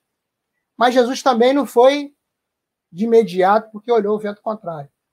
E a gente vai ler o texto e vai poder observar. E eu já queria, não sei se, se de alguma forma eu, eu falei, mas eu, eu queria ler esse texto com vocês, ou se você já conhece o texto suficiente para não pegar a Bíblia e não ler, para que você fizesse esse trajeto. Você visse Jesus, de alguma forma, compelindo os discípulos, despedindo a multidão, subindo ao monte e observando isso. Você olhasse detalhes, e às vezes a nossa vida está assim, muito parecida. Ou, se não está assim, amado, você pode passar. Talvez você já tenha passado, não tenha visto. Mas é, a, a, nossa, o trato do Senhor conosco é até a gente, de fato, aprender. Jesus foi muito longânimo, paciente, compassivo. Os discípulos que volta e meia estava. Cara, não entendeu isso aqui não? E, Pô, mas isso aqui está tão claro. Bom, você tiver essa percepção. Vou continuar lendo. Né? E eu garanto a você que no final da leitura a gente. Eu concluo aqui, aqui realmente a minha parte. Entretanto, o barco já estava longe, a muitos estádios, da terra açoitado pelo vento. E diz o motivo. Por que, ele estava açoitado? Porque o vento era contrário. Alguma coisa no caminho começou a resistir os discípulos, impedindo eles de chegarem ao destino, né? Na quarta vigília da noite, queria lembrar que Marcos falando sobre isso, que Jesus viu quando ele subiu para orar. Porém, ele fala assim: porém, na quarta vigília, Jesus saiu para encontrar com os discípulos. Passou basicamente, bom, se ele despediu a multidão no início da tarde, no entardecer, no início da, da noite ou da madrugada, ele passou lá num relacionamento dele, na comunhão dele com o Pai. Na quarta vigília saiu para estar com os discípulos. Foi Jesus ter com eles, andando por sobre o mar. Né? E os discípulos, ao verem, ao verem-no andando sobre as águas, ficaram aterrados. Um outro detalhe aqui que é importante considerar. Os discípulos, eles julgaram ser um fantasma. Mas aqui diz que eles viram Jesus. Vou ler de novo. E os discípulos, ao verem-no andando ao verem andando sobre as águas, ficaram aterrados. Bom, é, é muito possível, aí vou falar aquilo que, na verdade, no meu coração se encheu para a minha vida e, de alguma forma, estou aqui para repartir. Tem coisas que a gente não consegue ver, ver o Senhor. Bom, é o socorro, às vezes é tá chegando ele de alguma forma para para estar tá perto. E a gente ah, não consegue, não consegue identificar, mas já tem um motivo. Esse tempo, amados, acho que cabe falar. Esse tempo de Covid, tem um monte de gente como os discípulos. Eu sei que, de alguma forma, conhece Jesus, tem um, um, um certo tipo de relacionamento, tem um desejo no coração de, né, de segui-lo. Mas, às vezes, uma notícia que chega, quem sabe é um Uziel internado, uma, perdendo, às vezes, pessoas próximas. E aí o Cidinho já citou a mãe dele, né? Tiago perdeu a mãe dele. E pessoas olhando, olhando no barco, às vezes declara que é Jesus, mas não consegue identificá-lo. Por quê? Estão com medo. Já a, a, o vento contrário perdeu, talvez tenham perdido a força e entrou o medo. E o medo, vou te falar, o medo escraviza. Você com medo, eu não vou contar aqui. Mas eu tenho, eu tenho algumas histórias assim de com, com medo, filho. De medo. De você olhar assim, é um, é um bandido, tá, tá invadindo a casa, de você sair igual inesperado, entrei num quarto que era de um casal que eu nunca vi na minha vida, é estranho. Mas tem alguém invadindo aqui. Claro, era, eu era novinho, era um garoto, tá, gente? Eu tinha, sei lá, uns 16 anos. Era, era meio frouxo dessa idade. Dessa para baixo era meio frouxo. Era um mancebo, né? Um invadia, invadia um quarto falando: tem um bandido, tem alguém invadindo a casa. E aí, graças a Deus, o pessoal estava dormindo, mas acordou assustado. Falou: calma, meu filho, calma, que é o, é o gato, ele entra todo dia nesse horário. O gato, não. E agora, pra, como é que eu vou olhar para esse pessoal? Eu queria sair de madrugada e ir para casa. corri com medo do gato. Mas o, o medo, o medo escraviza. O medo talvez diga assim, eu, ainda que o Senhor, ainda que o Senhor diga, eu, infelizmente, eu sei que tem gente assim, e você precisa enxergar de fato o Senhor. Porque tem gente que é capaz de dizer, nessa, nessa pandemia aí, né, nessa quarentena, ainda que o senhor diga, vai, eu não vou. Porque eu vou considerar o risco que se corre lá fora, eu vou considerar o que os, as autoridades disseram, eu vou considerar um monte de coisa. Olha, é, a gente viveu alguns momentos, e já testemunhei para vocês. Porém, tem coisas que a gente experimenta no Senhor, que ainda que a gente tenha prejuízo, vale muito a pena viver. Viver. E falo isso com experiência própria. Se você quiser saber, você depois me procura, não precisa perguntar aí não. Entendeu? Mas é assim. É assim, porque eu, eu, eu não, não só estou ouvindo falar, mas eu tenho visto pessoas com medo, aterrados. Ele não está só com. Porque o medo vai gerando cadeias. E uma delas é assim: você não consegue se mover. Você está paralisado e gritando: é um fantasma, é a Covid, é a, vai morrer alguém. E, e você coloca aí no, no, naquilo que você julga, o que tem te aprisionado. E, infelizmente, o medo vai te aprisionar de tal forma que você não consegue ser aperfeiçoado. Você não consegue ser tocado. Bom, é, ver, ao verem-no andando sobre as águas, ficaram aterrados e exclamaram: É um fantasma. Quer dizer, não era Jesus, era um fantasma. Mas era Jesus. Mas eles consideraram que era um fantasma. Era algo que estava lá, estranho, sobrenatural. Mas vem cá, Jesus não podia andar sobre as águas? Mas, de alguma forma, no final do texto, se não tiver aqui, já não lembro mais, está em Marcos de novo. Né? E dá o um motivo, talvez, por que, que eles não conseguiram enxergar Jesus. Bom, e tomados de medo, gritaram. Mas Jesus imediatamente lhes disse: Tende bom ânimo. Tende bom ânimo no meio dessa, dessa quarentena, daquilo que você não está vendo, ou das tuas dúvidas em relação ao Senhor. Tende bom ânimo. E ele fala uma coisa que me alegrou muito, sim, me deu um bom ânimo. Sou eu. Sou eu. Aí você pode estar internado. Aí você pode estar morrendo. Você pode estar perdendo alguém. Tem de bom ânimo. Sou eu.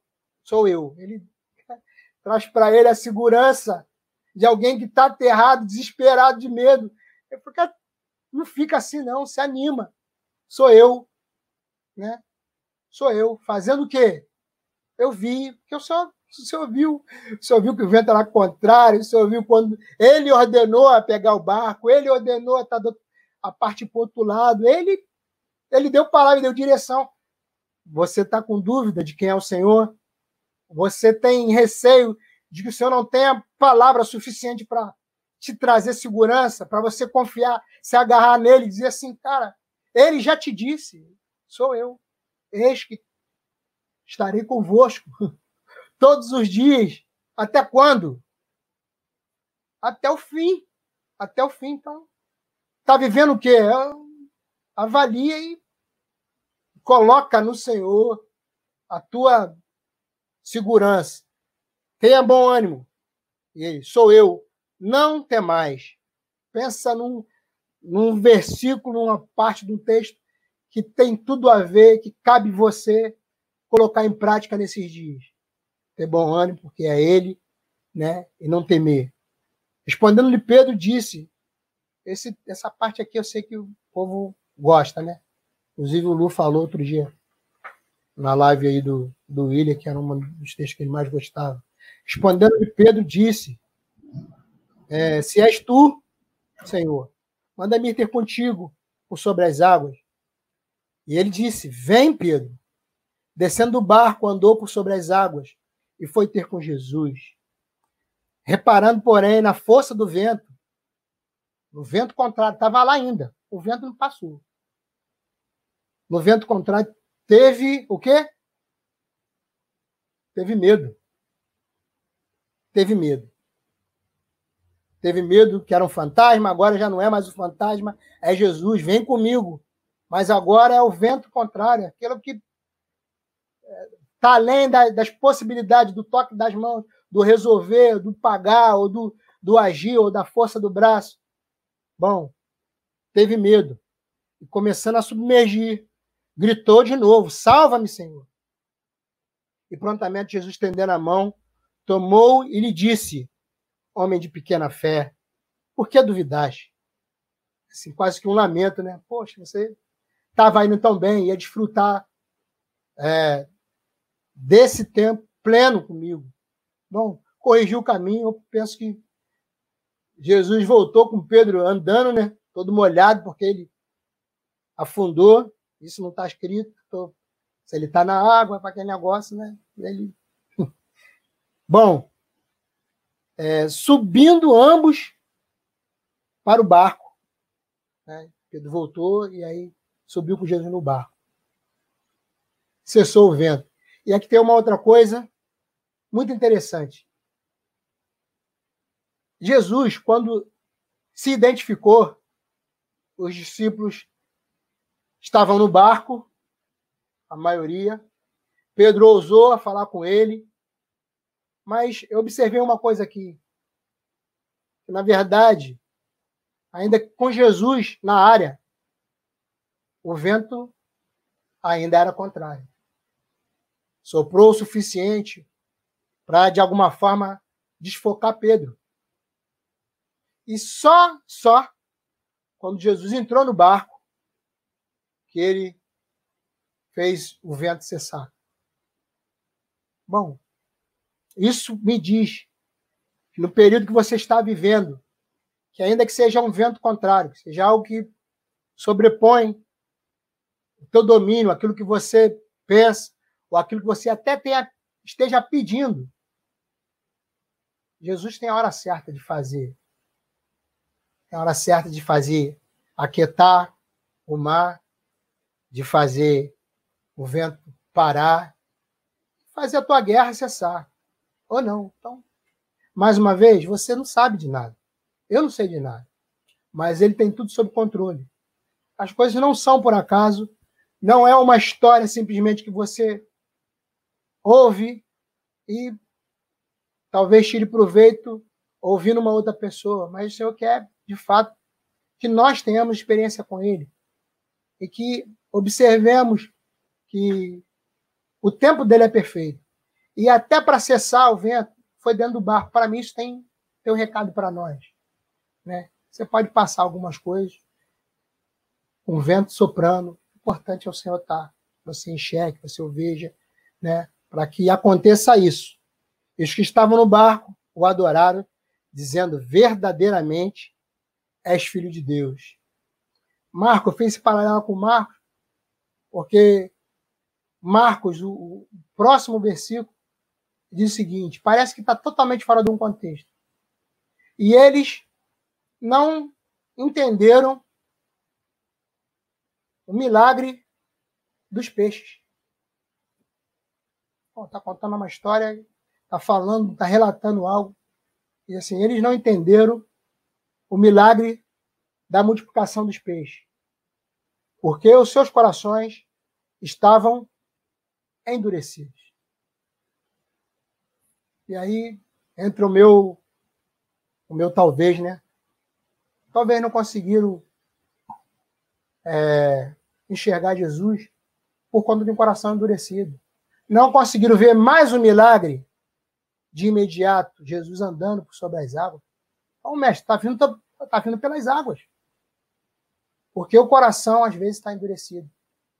Você, talvez, o Senhor já te tenha te mostrado, você talvez tenha participado de alguns milagres e segue, talvez, com o coração endurecido. Né? E eu sei que o Senhor não, ele não tem problema com isso. Ele vai, ele vai nos levar a esse caminho, porque ele é perfeito e ele nos ordena a ser perfeito, ser santo, ser tudo que ele de alguma forma manifestou no seu reino, é, plantado no, na vida de, dos homens, dos homens, da vida da igreja. né, até o nosso coração está realmente quebrantado. Imagina um milagre, uma multiplicar cinco pães, dois peixes, alimentar cinco mil pessoas, ainda sobrarem é, quanti, é um cesto para cada discípulo e passar desapercebido. Eles não entenderam, não viram, mas por conta do coração. E acho que tudo começa lá, né? Eu, como eu não sei de nada, esse tempo de lá internado, o Senhor vai seguir com certeza, é, talvez apertando mais um pouco a porca de um ou de outro. Eu sei que não é, não é só eu, né? Falo de novo, né, para aqueles que têm né, família, né, os filhos, esposa. É um tempo, penso que muito estreito, viver só eles podem dizer, tem as suas experiências cada um tem os seus confrontos, tem a. Né? Mas, de fato, de verdade, é, o Senhor tem muita coisa para nos ensinar, mas precisa estar com o coração, segundo esse texto quebrantado, para enxergar. Pô, onde é que isso me cabe? Se é um, é um trato, é uma lima, é um. Eu quero crescer. A musiquinha, né? Eu vou crescer. Já, já ouviram, né? Já ouviu? O Lulu deve cantar isso direto daqui. Eu estou mais de 30, 30 idade da Sueli. Ouvindo, eu vou crescer, eu vou crescer, eu vou crescer para Jesus. Em nome do próprio Senhor, seja, seja esse tempo. Eu espero ter, de alguma forma, abençoado, é, não, se não com testemunho, com a palavra vida, porque ela é eficaz. A palavra diz que ele, ela não volta vazia sem antes cumprir o propósito para o qual ela foi designada. Amém. Possa Amém. Amém. Amém. Amém. Muito bom. Muito bom. tu quer saber o tempo? Quanto tempo você já ficou não, falando? Não, não, não, não, não. Então, tá. Deixa. Se, os deixa 11 minutos se multiplicaram para caramba, rapaz. Eu, vai. É, é muito bom. Dianiano, né? Dianiano. Isso aí. 2001, não volta. Aí. 2021. Aí. Secretário. Amém. Amém. Tá bom? Muito boa palavra. Testemunho e palavra. Tudo muito bom. Vou falar. Não, aqui não, é aqui, não é, é ali no microfone, lembra que configurou? É ali, ó. Então, é, uma benção poder ouvir o Zéu. Queria poder, antes do Cidinho falar aqui e orar, né? É, ainda que não fosse ele que fosse orar, agora ele vai ter que orar, porque eu botei ele no rolo, né? Então, tem para onde correr. Mas, na verdade, queria só é, trazer e salientar para vocês, a gente ainda vamos tomar algumas direções em relação às reuniões presenciais, né? Esse mês a gente adianta, né, que nós não vamos reunir a igreja, mas estamos estudando maneiras de fazer isso já aí para o próximo mês, segundo a orientação de Deus. Então, vocês fiquem antenados aí nas redes sociais, através dos vínculos também, dos grupos caseiros virtuais, né? Enfim. É... E breve teremos notícias, né? É, para você que não ouviu ainda, nós, vamos, nós estamos fazendo duas lives por semana, é, com cunhos diferentes, né, aos... Ah, desculpa, perdão. Quer aparecer também. É, na quinta-feira, nós fazemos uma live com alguns líderes é, nossos que foram aí abençoados por Deus com, com testemunhos, com palavras, com situações que nós acreditamos, depois de uma reunião que nós fizemos com eles, que nós acreditamos que precisam ser liberadas para a igreja, para aqueles que precisam, todos que precisam ouvir, porque nos edificou ouvir, né? Então, quinta-feira agora, anota aí, é, nós vamos lá divulgar, encher sua paciência aí com a, eu, né, particularmente, com as mensagens de WhatsApp, né, na, na, no WhatsApp de vocês, né, no Facebook, Instagram, enfim.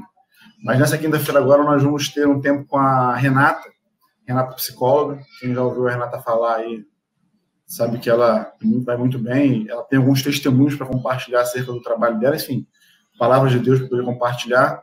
Na quinta-feira, às oito e meia, tá? É, e domingo que vem, se assim Deus nos permitir, também estaremos é, com essa live às seis horas da tarde, né, da noite, 18 horas, né, enfim. Né, então, só para você não perder esses dias e horários, é bom que você compartilhe, pelo menos né, nesse momento aí, ó, tá aí no, tá aí no seu, no seu, como é que a galerinha faz? Ó, tá, tá aqui, ó, dá uma olhadinha aí, e não percam, né? Compartilhem, curtam, ajuda a divulgar, porque de certa forma, o nosso intuito, como eu já falei, nós não somos profissionais nesse sentido, nesse ramo, nem sabemos como nos comportar aqui diante da tela. Eu estou aqui com vocês, mas toda hora eu tomo uma chamada para poder ajeitar a postura, para olhar para onde, não sei para onde, né, Zé? O Zé está ali do lado com a assessora pessoal dele, né? De vez em quando toma uma chamada, se ajeita na cadeira e tal, para de olhar para lá, para cá, enfim. Eu estou com agonia aqui porque o Cidinho parece até minha filha, mexe na aliança, mexe não sei aonde, ele é hiperativo, né? Aí isso segue quieto, entendeu? É, o contrário. exatamente. exatamente. Então é difícil. Mas coopera conosco aí em nome de Jesus, né? É, nós, nós cremos que temos aí algumas coisas para compartilhar com vocês, vindas de Deus. Né? Se não fosse assim, vocês que nos conhecem, nós não inventamos nada para poder falar ou para encher uma lacuna. Quem está mais perto de nós aí nos conhece, sabe que a gente fala daquilo que a gente vive, como nós podemos ouvir o Ziel aqui hoje falando daquilo que ele viveu na íntegra, é, e não só falando o testemunho, mas muito bom poder ouvir um testemunho acompanhado de uma palavra. Pô, isso é sensacional. É um testemunho contextualizado na palavra. Entende? E aí, poxa, só tem a edificar. Eu espero que essa, essa live aqui, esse vídeo, ele possa percorrer muitas e muitas pessoas, porque precisam ouvir sobre esse tema. Né? Em nome de Jesus. E aí, domingo que vem, a gente faz aqui uma roleta russa e vê quem é que vai falar. Né? De repente pode ser o Ziel de novo, a gente não sabe. Né? Ai, ai. Amém? Bom, da minha parte é isso aí. Vamos poder falar com vocês. Acho que o, o presidente aqui tem alguma coisa para falar, não sei, né?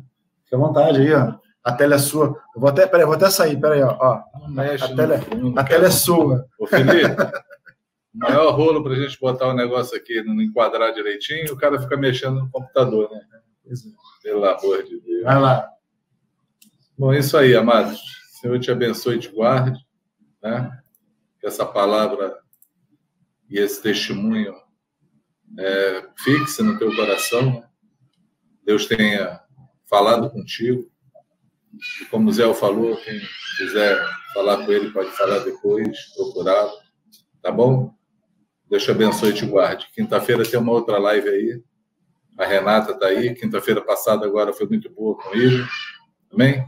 Vamos, vamos agradecer o Pai para a gente poder, em nome de Jesus. Um agradecimento? Uhum. Um, um minuto, sim. Claro. Queria, queria eu, agradecer. Né, Comigo, você, você fica à vontade. Está o nome aí do um dos anjos, assim, que é, não tem como a gente retribuir alguma coisa, né? É, fazer menção lá da, da irmã da, da, Keile, da Keila, a Gisele, assim, talvez ela nem ouça, mas eu queria é, dar graças a Deus pela vida dela, pela casa dela, né? Porque, assim, pela disposição, assim, alguém incansável, que abraçou, assim, a, a nossa causa, e eu falo a nossa, a nossa, que eu, é, dos irmãos que estão comigo aí, né? Minha família, Luciano e Cidinho, sabe que de como essa vou dar essa moral para essa menina, né? Foi assim joia, presente em todo tempo, assim sorrindo e chorando também, né? Vi ela algumas vezes é, vivendo exatamente isso conosco. É muito bom, muito bom que o Senhor faça prosperar toda a semente dela, assim cresça com força e assim não seja menos do que 100 por um, em nome de Jesus, é o que eu declaro, assim, de todo o meu coração. Né? E eu sei que esse, eu faço isso unânime, né? juntamente com, com quem conhece, com quem está perto, com, com a minha família. Joia? Amém. Amém. Despede a gente aí. É, pois é, já é hora. A gente despede a gente lá, pô. Tá a carga, rebenta, filho. Vamos lá, vamos orar. Amém. Pai, nós cremos que os teus olhos, Senhor, estão sobre toda a terra, Senhor. Como já foi dito, tu és um Deus presente. Tu não dormita, tu não cochila. Senhor, tu tem pleno poder. Cremos, Senhor, que tu és aquele que não só dá a vida, Senhor, não só quando a notícia vem de que nasceu alguém, não só dá essa vida, como tu preserva a vida, Senhor. Tu és um Deus tão bom, Senhor, tão bom, que não preserva a vida daqueles que te amam somente, daqueles que fazem parte, Senhor, da tua família, daqueles que decidiram, Senhor, pelo teu reino. Mas tu ama, Senhor, também aqueles que estão distantes, Senhor, aqueles que estão longe, aqueles que abriram mão, Senhor, de andar contigo. E a gente nem, nós nem sabemos o real motivo, Senhor, mas tu sabe.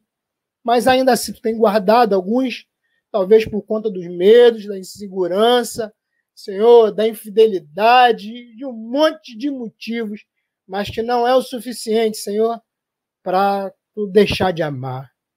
Porque a essência, a tua essência é amor. Deus é amor. Isso define a nossa vida, define o nosso fôlego, define, Senhor, nosso caminhar, define, Senhor, a nossa, a nossa estatura, define o nosso crescimento, define todas as coisas. Senhor. E nós te louvamos porque não há Deus como tu, não há outro como tu, Senhor, e não haverá, Senhor. Eu quero, Pai, no nome de Jesus, clamar a Ti, Senhor, rogar a Ti, que para aqueles pedidos, Senhor, para aquele coração, para aquela necessidade, Senhor, que tem sido colocada diante de Ti, nesse momento, Senhor, ou posteriormente, Senhor, numa outra hora, Senhor, que essa live possa estar sendo assistida, Senhor, nós te pedimos no nome de Jesus, ser presente, ser socorro, ser auxílio, ser bálsamo, ser solução, salvação, Senhor, ser escape, dar livramento, Pai, porque tudo isso está contido em Ti. E nós cremos que Tu és Deus, poderoso para fazer sempre, Senhor, segundo a Tua própria palavra, infinitamente mais. Realiza, Senhor, no nome de Jesus, milagre, Senhor. Resgata pessoas, Senhor, do CTI, Senhor. Resgata pessoas, Senhor, do leito de morte. Resgata, Senhor, aquele que está enfermo cura, levanta aquele que está caído, restaura, Senhor, a saúde, a vida daquele que está abatido, Senhor. Dá visão, Senhor, dá vista aos cegos, Senhor, para que possa, Senhor, em meio a, a tanta dificuldade, Senhor, em meio a, a situações como aconteceu, Senhor, com os discípulos olhando para Ti, Senhor, os olhos sejam abertos, possam não só ver, como discernir, Senhor, como perceber todo o ambiente e olhar firmemente para Ti. Te ver, Pai, em nome de Jesus. É, o Teu Espírito está sempre pronto a se mover na vida do homem. Eu te peço, no nome de Jesus, dá o Teu sinal, Senhor, nesse tempo. Toca vidas nesse tempo. Em nome de Jesus nós oramos certo, Senhor, que tu há de manifestar, Senhor, toda a tua vontade, porque ela é boa, perfeita e agradável. Nós oramos em nome de Jesus. Amém. Amém. Amém, Amém amados. Beijo. Beijo, beijo para todos que nos assistiram. Paz. Até quinta. Não deixe de nos acompanhar aí, tá bom? Paz seja contigo.